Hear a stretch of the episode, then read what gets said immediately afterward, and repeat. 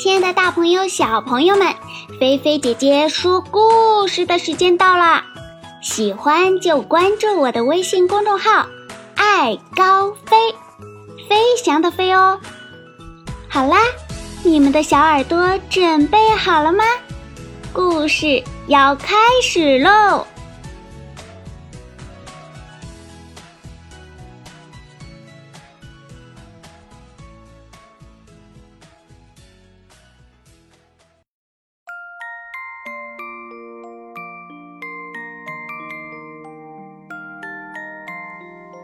板凳狗和它的一朵小黄花。本故事由来自山东烟台的四岁小朋友赵应楠小朋友点播哟。故事要开始了。板凳狗每天都去郊外的湖边散步，一年四季从不间断。这是一个秋天的早晨，他来到湖边，看见一丛黄色的小花，便俯下身来闻一闻，很香。第二天，他又来到湖边，发现那一丛花不见了。咦，花儿哪里去了？他自言自语地说。这时，有一个很柔弱的声音传过来：“是让几个孩子摘走了，都摘走了。”板凳狗俯下身来找一找，发现，在原来开满黄花的地方，有一朵。很小很小的花还留在那儿。嗯，那你怎么没有被摘走呀？我太小，不起眼儿，他们看不上我。那一天，板凳狗感到很不安，晚上很久都没睡着。第三天，他又来到湖边，刚刚走进那朵小黄花，他就高兴地喊了起来：“你好，板凳狗，你看我是不是长大了一些？”板凳狗仔细看了看，看不出它有什么变化，但他还是鼓励他：“嗯，你长大了一点点。”小黄花很高兴，把身子扭一扭，像跳草裙舞。可是，它忽然又有些担心了。我长大了，如果也被摘走了，怎么办呀？是啊，板凳狗也担心起来。那天，他一直陪着小黄花。天上的星星都出来了，才和他告别。又一天的早晨，当板凳狗再见到小黄花时，他发现它真的长大了。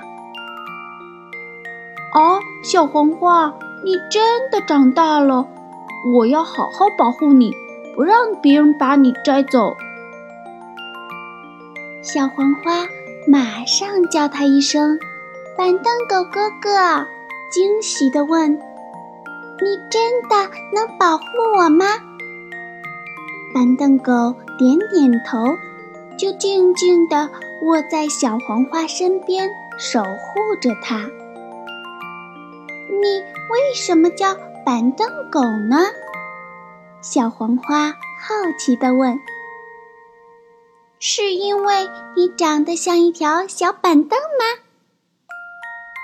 他不知道该怎么回答。他卧在小黄花身边，静静地欣赏着它，看得小黄花羞答答的。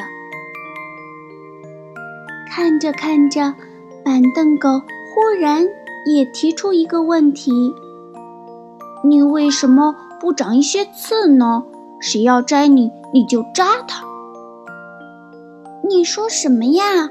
我为什么要扎别人呢？小黄花有些奇怪。我只希望有人欣赏我，别伤害我，就像你一样。板凳狗听了，很为自己提出这样愚蠢的问题不好意思。这时候，从小树林里跑出来一只兔子。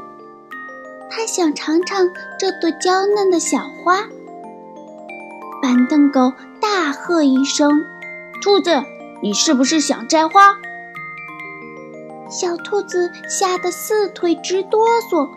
“呃，不是，不是。”说完，掉头就跑走了。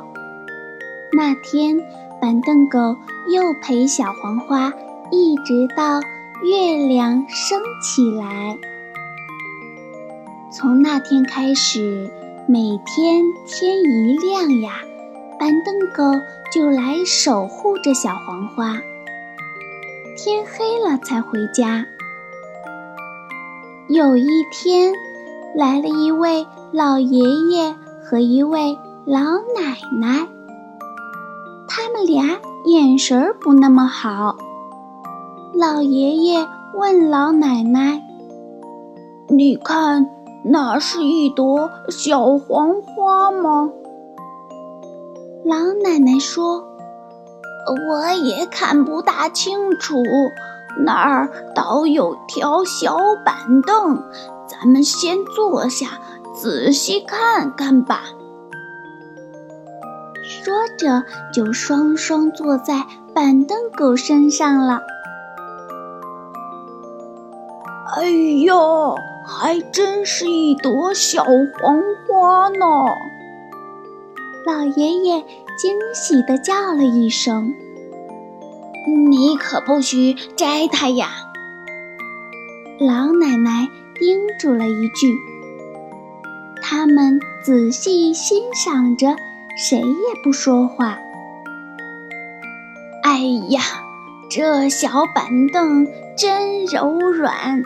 就像沙发一样，老奶奶先夸了一句：“是呀，这小板凳越坐越暖和。”老爷爷也夸了一句。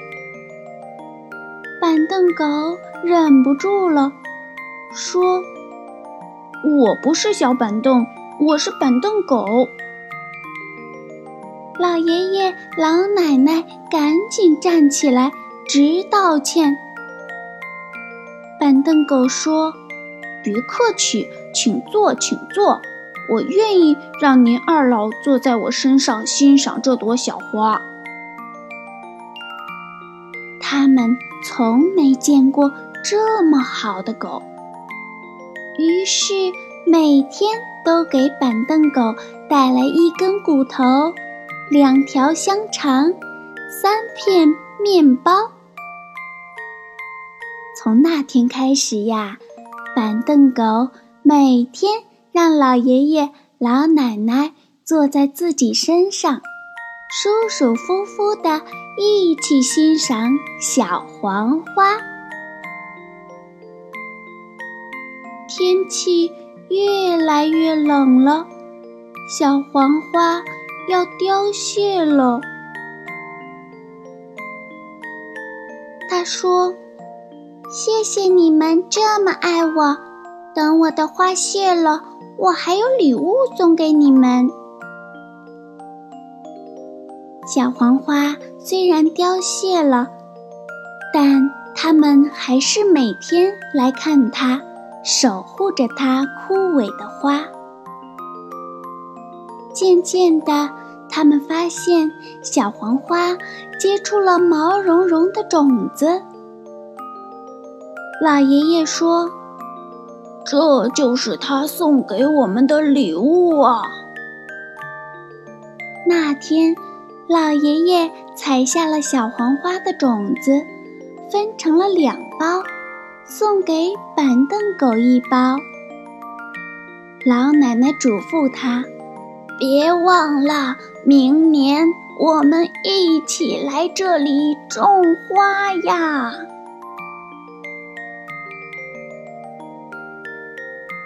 好啦，小朋友们，今天由可爱的赵应楠小朋友点播的《板凳狗和他的一朵小黄花》的故事，菲菲姐姐就给大家说到这儿了。这个故事告诉了我们小朋友们：花儿虽好看，但是小花小草也是有生命的，不可以随便乱采摘哦。小朋友一定要保护好花草，保护好我们美丽的小风景。你们说对不对呀？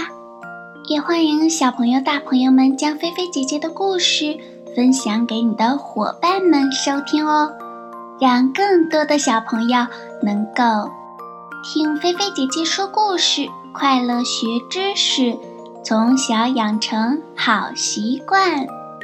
小朋友，接下来开动小脑筋的时间到了。在故事的最后呢，小黄花呀要枯萎了，那它送给老爷爷、老奶奶还有板凳狗的礼物是什么呢？如果你知道答案，要积极勇敢的和菲菲姐姐进行互动哦，将你的答案留言到菲菲姐姐的。微信公众平台，也就是故事的下方留言处。好啦，小朋友，如果你已经回答完问题了，已经洗漱完毕了，那就躺在你舒服的小床上或者大床上吧，然后盖上暖和的被子，轻轻地闭上你们炯炯有神的大眼睛，或者是迷人的小眼睛吧，然后。让菲菲姐姐的故事带你们进入美丽快乐的梦乡吧！不要踢被子哟，菲菲姐姐要对你说晚安啦，好梦哟。